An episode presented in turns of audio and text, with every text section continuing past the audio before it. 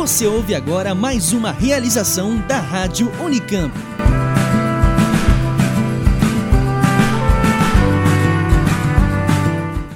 Olá, eu sou Carol Gama. E eu sou a Paula Pereira. Seja muito bem-vindo a mais uma edição do Oxigênio. Este é o programa de número 41. Ciência, cultura e tecnologia.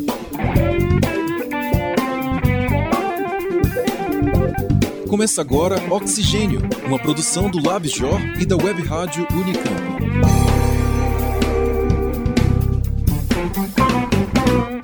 Esta nossa edição será voltada para a Semana Nacional de Ciência e Tecnologia, que ocorrerá em diversas cidades no país entre os dias 23 e 29 de outubro. Promovida pelo Ministério da Ciência, Tecnologia, Inovações e Comunicações, a semana deste ano integra o Biênio da Matemática 2017-2018 no Brasil e tem como tema A Matemática está em tudo. Isso mesmo, Paula. Em 2017 e 2018, a matemática está em evidência no país. Este ano, tivemos a Olimpíada Internacional de Matemática Ano que vem teremos o Congresso Internacional de Matemáticos. Os dois acontecem pela primeira vez no Brasil. Ao todo, são diversas ações sendo realizadas no Brasil durante este período. A semana é uma das mais importantes. A nossa colaboradora Beatriz Guimarães fez um panorama sobre a Semana Nacional de Ciência e Tecnologia e nos contou que o evento teve início em 2004, sob o tema Brasil Olhe para o Céu, devido a um eclipse lunar que ocorreu naquele ano. E para falar um pouco sobre dois projetos desenvolvidos aqui na Unicamp durante a semana, estamos no estúdio com a Simone Paloni, do Labjó, e a Márcia Bento, do Grupo Fala, da Faculdade de Educação. Quem também está conosco no estúdio é Marina Gomes, editora da revista Consciência, para falar do último dossiê Violência. Nesta edição, temos a coluna Inovação em Patente do professor Márcio Nascimento sobre a patente do papel higiênico.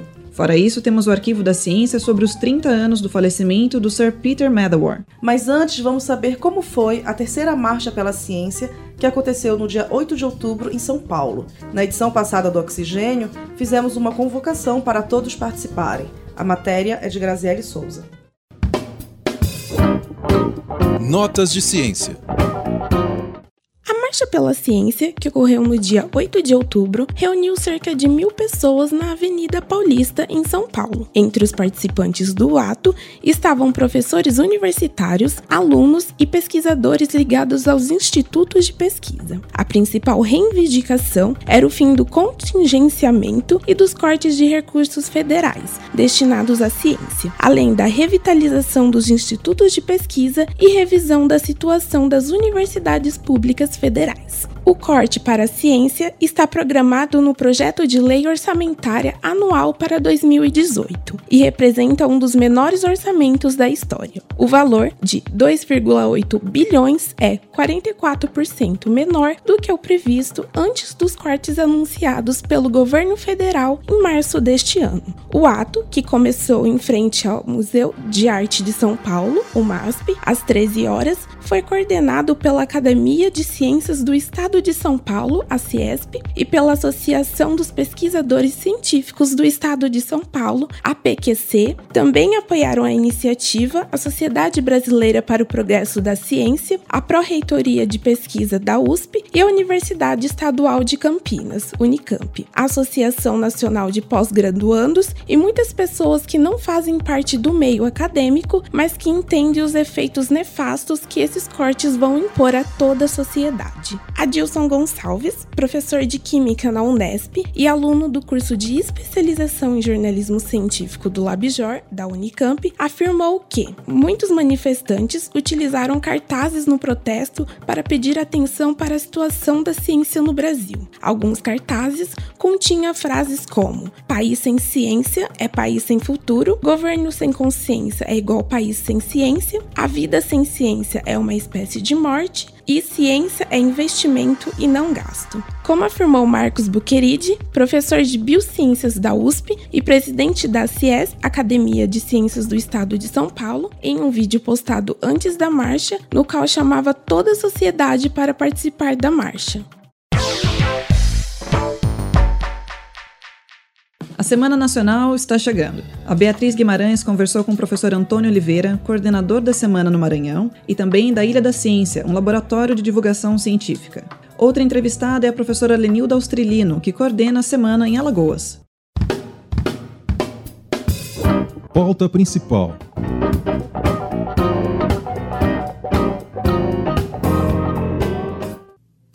A matemática está em tudo esse é o tema que conduz a 14ª Semana Nacional de Ciência e Tecnologia, que ocorrerá entre 23 e 29 de outubro deste ano. Serão promovidas diversas atividades espalhadas por todo o Brasil, tendo em vista a divulgação e a popularização dessa área do conhecimento. Indo além das equações, o tema permite falar de várias relações possíveis entre a matemática e a arte, os astros, o meio ambiente, a cultura e tantos outros assuntos. O homenageado do ano é Jacob Palles, professor titular do Instituto de Matemática Pura e Aplicada, o INPA, desde 1968. Ele já foi diretor do Instituto e presidiu a Academia Brasileira de Ciências, a Academia de Ciências para o Mundo e Desenvolvimento e a União Internacional de Matemática. A Semana Nacional de Ciência e Tecnologia é realizada anualmente desde 2004, sob coordenação do Ministério da Ciência, Tecnologia, Inovações e Comunicações. O evento, promovido sempre em outubro, conta com a colaboração de secretarias estaduais e municipais, agências de fomento, museus, espaços culturais, instituições de ensino e pesquisa, escolas, empresas, entre outras entidades. O objetivo é aproximar a população da ciência e da tecnologia, assim como de seus impactos e aplicações. Desta forma, pessoas de diferentes idades e origens têm a oportunidade de aprender, se informar, experimentar e debater assuntos de grande relevância para o desenvolvimento do Brasil. Eventos como esse vêm sendo promovidos em países da Europa e das Américas desde a década de 1980, com destaque para Portugal, Reino Unido, França, México, Estados Unidos, Argentina e Chile.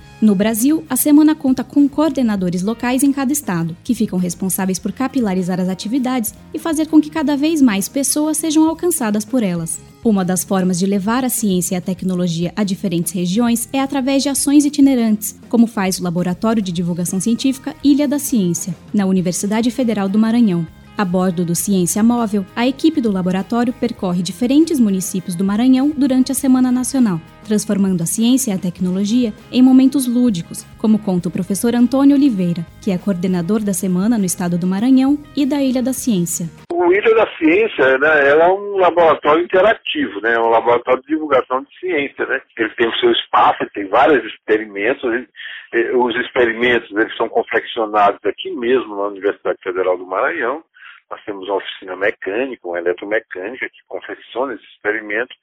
E a ideia é tornar a ciência, ou seja, é, é de forma lúdica e, e, de uma maneira tá certo, acessível a todos. E dentro da, da, da, da ciência móvel, nós levamos experimentos, nós temos um planetário inflável, móvel, para o ensino da astronomia, e nós temos três telescópios que nós colocamos para a é, observação de astros.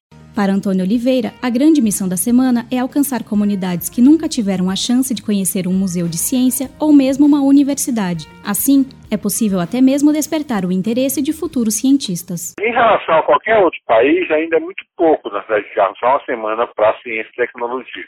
Mas eu acho que nós estamos no caminho certo.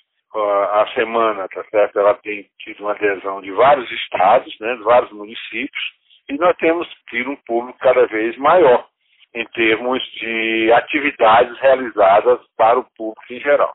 É o que pensa também a professora Lenilda Austrilino, coordenadora da semana no estado de Alagoas. Para ela, a variação anual do tema permite uma integração entre diferentes áreas do conhecimento, o que é enriquecedor não apenas para o público, mas também para a produção científica e tecnológica. A minha experiência aqui em Alagoas a gente tem experiência muito, que eu, eu acredito, muito exitosa, né? Não só olhando os números, que a gente vê com os números crescendo do número de atividades, o número de instituições que estão se envolvendo, as pessoas participando dos eventos. Então, isso indica que, assim, que nós estamos, os divulgadores da ciência, estamos oxigênio da FEMECA. A professora Lenilda Austrelino ainda coordena a caravana itinerante de Ciência e Tecnologia de Alagoas. Durante a Semana Nacional, a caravana leva oficinas e shows científicos relacionados ao tema do ano para diversas comunidades alagoanas. A equipe, composta de cerca de 40 pessoas, passa anualmente por cinco cidades do interior do estado. A gente sempre faz o evento numa escola nós não usamos outro espaço físico para fazer. Nós já tentamos, assim, a gente já aprendeu que o melhor lugar para fazer esse evento é na escola. Para este ano, a caravana itinerante está preparando atividades que combinam a matemática a assuntos como moda, artesanato e corpo. Ambos os coordenadores regionais da Semana Nacional de Ciência e Tecnologia entrevistados nesta reportagem, Lenilda Austrelino e Antônio Oliveira, afirmam que a escassez de recursos é um dos principais desafios na hora de planejar e executar as atividades. O problema piora ainda mais no cenário atual brasileiro, visto que o orçamento destinado pelo governo federal à ciência e à tecnologia tem sofrido grandes cortes. No entanto, outros fatores podem atrapalhar ou impedir que a Semana Nacional cumpra seu papel de maneira efetiva, fazendo com que os cidadãos não só recebam informações sobre ciência, mas compreendam a produção científica de forma completa e sejam estimulados a participar de tomadas de decisões referentes ao tema. A falta de abordagens desse tipo durante a Semana Nacional é uma das críticas feitas pelo pesquisador Felipe Fiani em sua dissertação de mestrado na área de Educação para a Ciência, defendida na Unesp em 2015. A pesquisa pesquisa resultou em uma análise crítica do evento, tendo como foco as atividades realizadas no estado de São Paulo durante a edição de 2013. Ao analisarmos, por exemplo, os resumos das atividades realizadas no estado de São Paulo na Semana Nacional de Ciência e Tecnologia de 2013, os dados sugerem que menos de 5% das atividades fazem referência aos impactos sociais ou ambientais da ciência e tecnologia. Acreditamos que haverá uma melhora na contribuição da Semana Nacional de Ciência e Tecnologia se também forem incentivadas atividades que possam discutir o papel da ciência na sociedade, como a ciência é produzida e financiada, quais são os impactos das descobertas científicas e tecnológicas como é o trabalho do profissional de ciência e etc. O pesquisador também verificou que a maior parte das atividades era composta por palestras, oficinas e feiras de ciência, ações que promovem uma divulgação científica unilateral, ou seja, indo do cientista até a população leiga. Na visão de Felipe Fiani, atividades como essa pouco estimulam a participação e a reflexão crítica do público. Acreditamos também que deve ser incentivado o debate entre cidadãos comuns e especialistas ou pesquisadores, não no sentido unilateral, mas viabilizando a troca de informações, uma forma incentivadora na compreensão do trabalho dos cientistas e do desenvolvimento da ciência. O contato com cientistas pode ser fundamental para a desmistificação do cientista, para a quebra de visão que sustenta a neutralidade da ciência ou a existência de um único e imutável método científico. O pesquisador Felipe Fiani ainda sugere que os governos e instituições de pesquisa levem em conta outros modelos de atividade que podem ser oferecidos ao público, de forma a englobar as dimensões políticas, legais, éticas e sociais da ciência e da tecnologia. O promotor deve levar em consideração que há diversas formas de comunicação e de engajamento do público descritos na literatura, formatos como painéis de cidadãos, júris de cidadãos e conferências de consenso são praticamente ausentes no Brasil. A Semana Nacional de Ciência e Tecnologia também foi tema do mestrado da pesquisadora Yara Vasconcelos, defendido na área de ensino de ciências na USP em 2015. O trabalho analisou as atividades realizadas pela USP durante a Semana Nacional de 2013, passando pela estruturação e execução das ações até a interação estabelecida entre os expositores e o público. Para a pesquisadora, o trabalho permitiu verificar a importância da Semana Nacional como espaço de diálogo entre a instituição de pesquisa e a população. Entretanto, ela avalia que é preciso constantemente pensar e repensar quais são de fato os objetivos do evento. Se formos pensar sobre divulgação da ciência, existem diferentes correntes sobre o que se acredita que se deve ser feito. Existem pessoas que acreditam que divulgar a ciência é complementar a formação que está sendo dada em sala de aula, por exemplo. Existem pessoas que acreditam que divulgar a ciência é ajudar numa formação crítica para que esse cidadão ele possa se apoderar dessas informações e construir junto aos cientistas a ciência que está sendo desenvolvida no momento. Apesar dos pontos a serem melhorados, Yara Vasconcelos afirma que a Semana Nacional é fundamental para que a ciência seja compreendida tanto em seus resultados como em seus processos. Se você pensar é, que os dados do Censo sobre Ciência e Tecnologia, do Ministério de Ciência, Tecnologia, Inovação e Comunicação, dos anos anteriores, demonstram que o brasileiro ele tem uma visão muito positiva da ciência como um todo, mas que, ao mesmo tempo, ele não conhece as próprias instituições brasileiras e as pesquisas desenvolvidas no Brasil, você vê que um espaço como a semana ele supre essa lacuna na formação do brasileiro. E para ficar por dentro da programação da 14ª Semana Nacional de Ciência e Tecnologia, acompanhe o site snct.mctic.gov.br e a página facebook.com/barra Semana Nacional CT. Eu sou Beatriz Guimarães para o programa Oxigênio.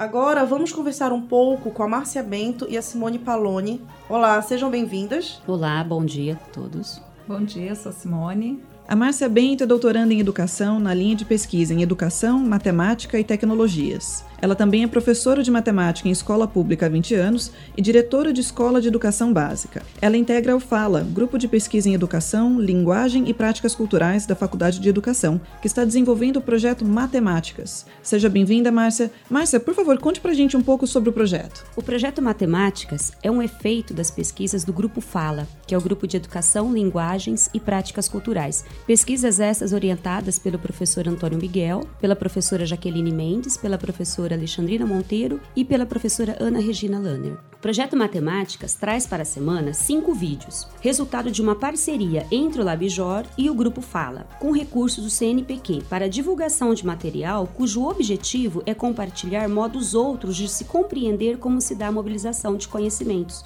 no caso, saberes matemático, entre os seres da natureza em práticas, práticas híbridas, na interação entre seres, isto é, nas formas de vida, matemáticas como ação, um saber fazer, matemática em ação. Márcia, conforme falaste agora, o objetivo então é tratar a matemática como saberes matemáticos em práticas culturais. Isso. Como é que isso se dá na produção dos vídeos? Qual é o público desse, de, do projeto que vocês estão desenvolvendo? Na formulação dos vídeos, nós tivemos a dificuldade de como fazer essa matemática em ação, esse saber fazer, e para não ter uma imagem de representação. Então, foi para romper um desafio e democratizar a matemática. Márcia, conta pra gente por que matemáticas com M minúsculo e um S em maiúsculo no final? Essa questão do, do M maiúsculo ficar um M minúsculo, e aí o o S ficar no final maiúsculo, ele sugere a desconstrução da ideia de uma matemática alojada num edifício imponente, é, garantido pelo rigor, pela cientificidade, uma matemática única como instrumento de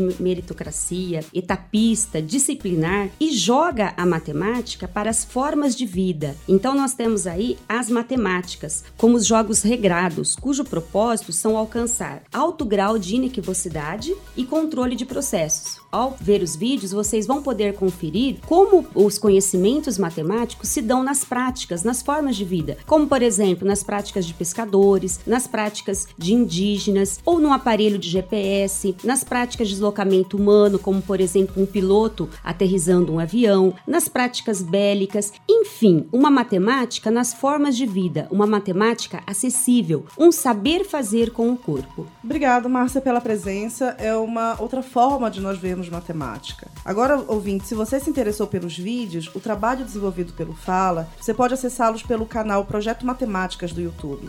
Bom, estamos aqui também com a Simone Paloni, coordenadora deste programa, e que vai nos falar sobre a programação do oxigênio para a semana. Olá, Simone, bem-vinda. Olá, Paula, obrigada pelo convite. É, bom, a, a Semana Nacional traz para a gente uma, a oportunidade de, de praticar um pouco mais o nosso trabalho do LabJOR, que é a divulgação de ciência e tecnologia. O tema desse ano é bem interessante porque a gente percebe que quando a gente começa a pensar que a matemática está em várias coisas, vários lugares que a gente não se dá conta no, no dia a dia. E as entrevistas que a gente vai fazer durante a semana vão ser cinco entrevistas durante a semana, sempre às 10 horas, com transmissão ao vivo pela web rádio da, da Unicamp.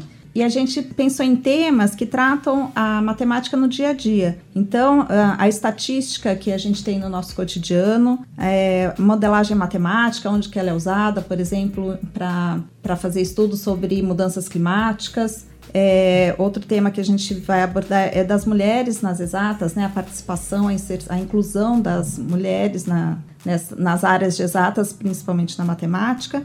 É, vamos falar um pouco dos algoritmos que estão aí mexendo com a nossa vida, né, nas redes sociais, que a gente não, muitas vezes não se dá conta. E, e também vamos ter uma participação da, da do Grupo Fala, né, na, nas entrevistas, que é, que é o nosso parceiro no, no projeto, falando de que matemática nós estamos falando. Então, um pouco isso que a Márcia acabou de falar para gente. Obrigada, Simone. O título do projeto é Matemática no Ar.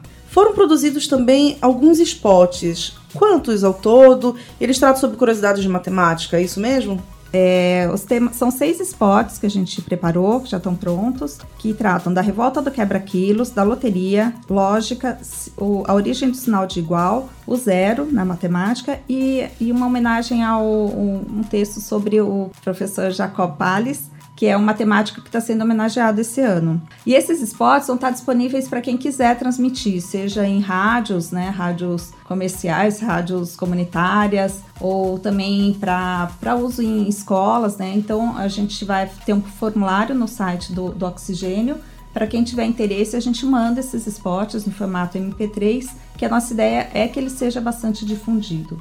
É, esse projeto é uma parceria do LabJOR, do Grupo Fala e do, da Web Rádio da Unicamp. E o apoio, né, a gente tem um apoio financeiro, inclusive, do, de um edital, que foi do, do Ministério da Ciência, Tecnologia, Inovações e Comunicações e do Governo Federal. Legal, Simone. E, mas conta pra gente, como é que se deu essa parceria, então, do LabJOR e do Fala? Bom, é, a, a gente tem a, a Carol, que está apresentando o programa, tem estudado, está fazendo uns estudos sobre a matemática desde o mestrado dela. E ela entrou em contato, está em contato com o Grupo Fala, participa do, de algumas reuniões do grupo. E deu a ideia da gente trabalhar junto e para a gente foi muito bom, porque a gente precisava ter um suporte para os textos que a gente está preparando, né, para as entrevistas, para os textos dos spots, pessoas, né, de profissionais que entendam mais a matemática do que nós, jornalistas. E então foi uma, uma combinação aí muito interessante. E acho que para a gente também participar do do,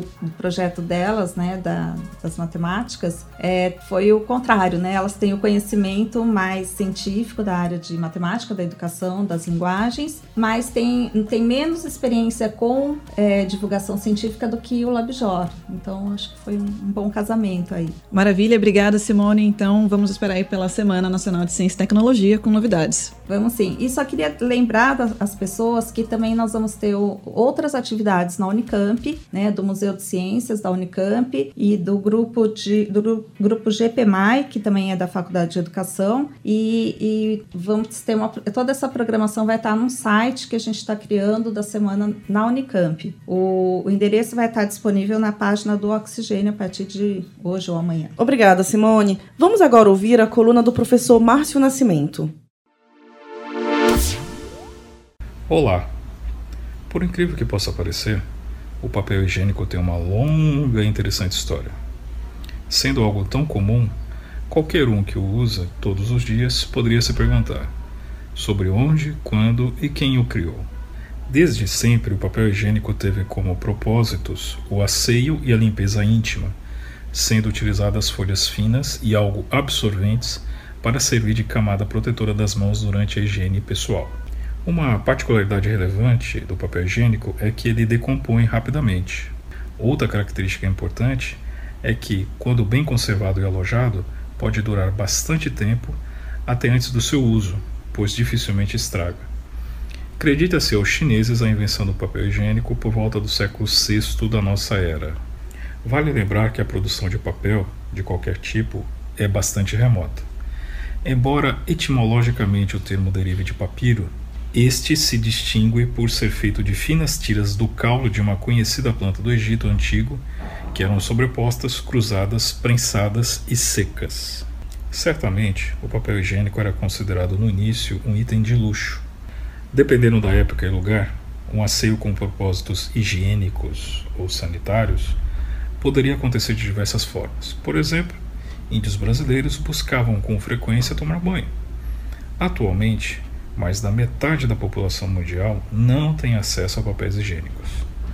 Há de fato um enorme custo ambiental em produzi-los. Só para você ter uma ideia, uma árvore pode produzir até 45 quilos de papel. Cada rolo pesa em média 200 gramas. A produção diária é estimada em 80 milhões de rolos. Historicamente, o papel higiênico moderno foi elaborado e vendido comercialmente pela primeira vez a partir dos esforços do inventor e empresário americano Joseph Gayet, que o vendia como tipo de papel toalha em 1857, com intuitos médicos, particularmente para pacientes com hemorroidas. Não teve grande sucesso comercial.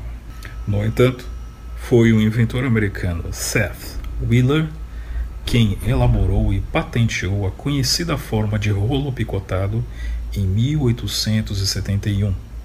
Em sua patente, reivindicava que o uso em formato de rolos era mais fácil de estocar e guardar, e que não seria possível espalhar o papel em uso por uma corrente de ar, como geralmente ocorriam com as folhas que já eram vendidas comercialmente por Gaiete. O rolo não era vazado, não permitindo, portanto, o encaixe em seu eixo. Na segunda patente, em 1883, Wheeler adicionou um tubo oco no eixo do rolo de papel picotado, reforçando a estrutura e facilitando o uso do mesmo até as folhas mais internas. Uma das primeiras empresas a vender papel higiênico existe até hoje e é uma das maiores do mundo, sediada nos Estados Unidos fundada em 1879 pelos irmãos Edward Scott e Clarence Scott, foi batizada como Scott Paper Company. Diferente dos primeiros inventores de papel higiênico, os Scott obtiveram êxito através de campanhas publicitárias eficazes e um tanto agressivas junto ao mercado americano, tornando o uso do papel higiênico um hábito frente à população. É possível encontrar hoje diversos produtos com diferentes qualidades de papel, com folhas duplas, perfumados ou mesmo com folhas mais suaves. As inovações não pararam por aí. Por exemplo, papéis higiênicos umedecidos e vendidos comercialmente são muito recentes, de 1992. Já a invenção de toalhas umedecidas se deve ao inventor americano Arthur Julius, em 1957. Uma estimativa publicada no jornal The New York Times em 2009 era de que eram vendidos aproximadamente 7 bilhões de rolos de papel higiênico somente nos Estados Unidos, numa média de quase 24 rolos per capita por ano. É preciso concordar que há muito rolo de papel. Sou Márcio Nascimento, falando diretamente de Salvador, Bahia, para o programa Oxigênio. Agora confira a matéria de Bruno Moraes sobre um brasileiro que ganhou o Nobel de Medicina e Fisiologia, que se trata do Sir Peter Medawar. Arquivo da Ciência.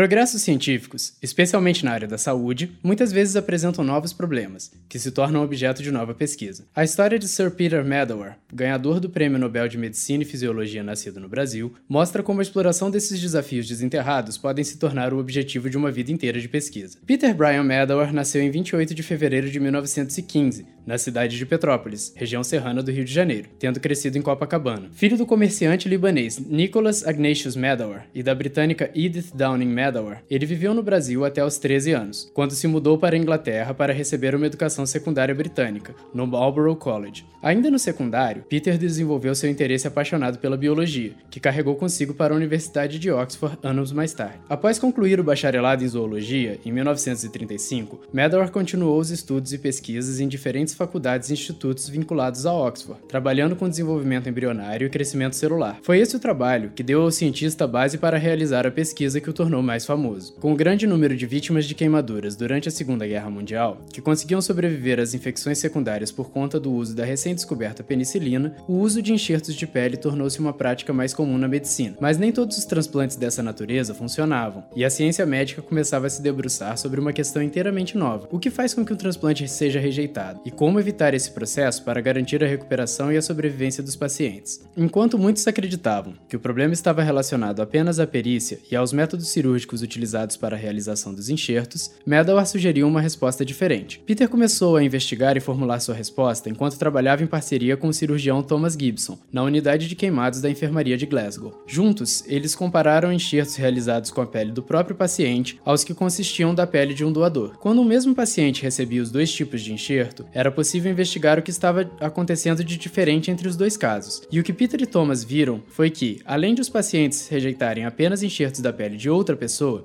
essa rejeição acontecia mais rápido quando se aplicava um segundo enxerto do mesmo doador. Isso dava à rejeição de transplantes uma dinâmica característica de processos imunológicos. Pareciam ser as próprias defesas do organismo dos pacientes que estavam rejeitando os transplantes. Medawar estudou a fundo esse mecanismo de rejeição imunológica de transplantes de pele. Descreveu o processo de invasão de células do sistema imune aos enxertos e, tendo conhecimento de que era essa a base da rejeição, começou o desenvolvimento de estratégias para resolver o problema. Após desenvolver métodos para aumentar o tempo de tolerância aos transplantes, utilizando corticosteroides, Sir Peter se dedicou a entender como os organismos aprendem a reconhecer e atacar células estranhas. Com isso, seria possível pensar em outras estratégias que não envolvessem substâncias que interferem com a imunidade e o metabolismo, como os corticosteroides, que possuem efeitos colaterais e podem ser nocivos à saúde a longo prazo. Foi nesse processo de investigação, conduzido em parceria com Rupert Billingham e Leslie Brandt, que Medawar foi capaz de expandir as fronteiras do conhecimento a respeito de um dos processos centrais da vida. Todo ser vivo, para se manter separado do meio externo, precisa ter a capacidade de distinguir o que pertence e o que não pertence ao organismo. Em formas de vida mais complexas, como é o nosso caso, esse reconhecimento é feito pelo sistema imunológico. O que não se sabia nessa época era como o sistema imunológico aprende o que são células e moléculas próprias e o que vem de organismos estranhos. Ao estudar transplantes em embriões de vacas e camundongos, Peter e sua equipe conseguiram demonstrar que o sistema imunológico aprende a distinguir marcadores moleculares do organismo daqueles que vêm de fora durante o desenvolvimento embrionário. Eles descobriram que o sistema imune era capaz de bioquimicamente observar o mundo e aprender. Além de ser uma fascinante descoberta sobre a vida, esse fenômeno, chamado tolerância imunológica adquirida, abriu suas próprias portas para novas pesquisas, que beneficiaram não apenas receptores de transplante, mas uma grande diversidade de pacientes, com problemas que vão de alergias a doenças como lupus. Por ter fundado as bases para a área de estudos da imunologia de transplantes e por sua descoberta da tolerância imunológica adquirida, Peter Medawar recebeu diversas condecorações na academia e fora dela. As duas principais são o Prêmio Nobel de Medicina e Fisiologia de 1960 e a nomeação cinco anos depois para a Ordem do Império Britânico, o famoso título de Sir. Além da sua carreira como pesquisador, Medawar foi um grande autor de livros sobre filosofia da ciência, sendo um importante nome na história da divulgação científica do século XX. Sua paixão pelos caminhos da pesquisa pode ser exemplificada por sua definição da ciência como a arte do solucionável. No último dia 2 de outubro, completaram-se 30 anos desde que essa inspiradora vida dedicada à questão dos transplantes se encerrou, por ocasião de um derrame cerebral em 1987. Eu sou Bruno Moraes para a Rádio Oxigênio.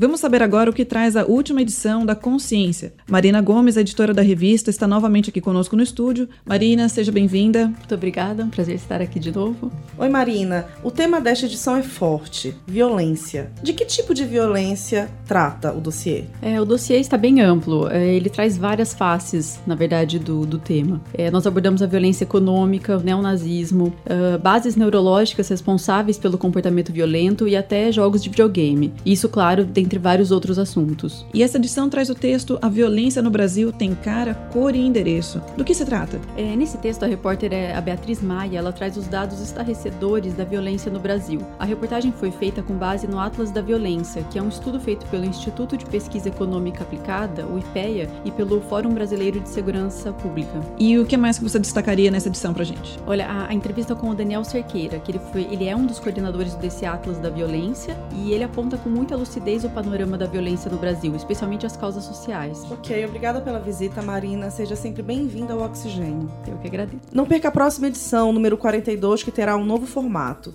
Ele está cheio de novidades. Enquanto isso, conte o que você achou do nosso programa, mande suas sugestões pelo nosso site. E no aplicativo do seu celular ou tablet, você também pode avaliar o programa e assim ajudar a divulgar o oxigênio. Ah, e acompanhe o projeto Matemática no Ar, que desenvolvemos para a Semana Nacional de Ciência e Tecnologia, de 23 a 27. Estaremos no ar de segunda a sexta, ao vivo, sempre às 10 horas. Se programe. Até mais. A coordenação do programa é de Simone Paloni.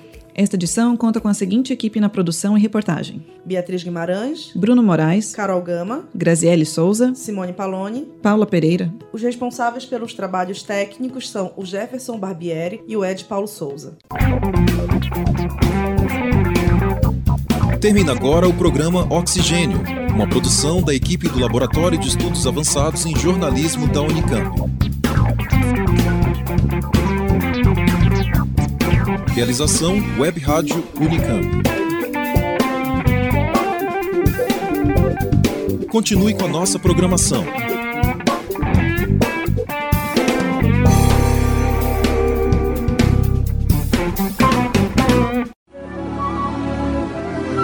Esta é a Rádio Unicamp, emissora educativa da Universidade Estadual de Campinas.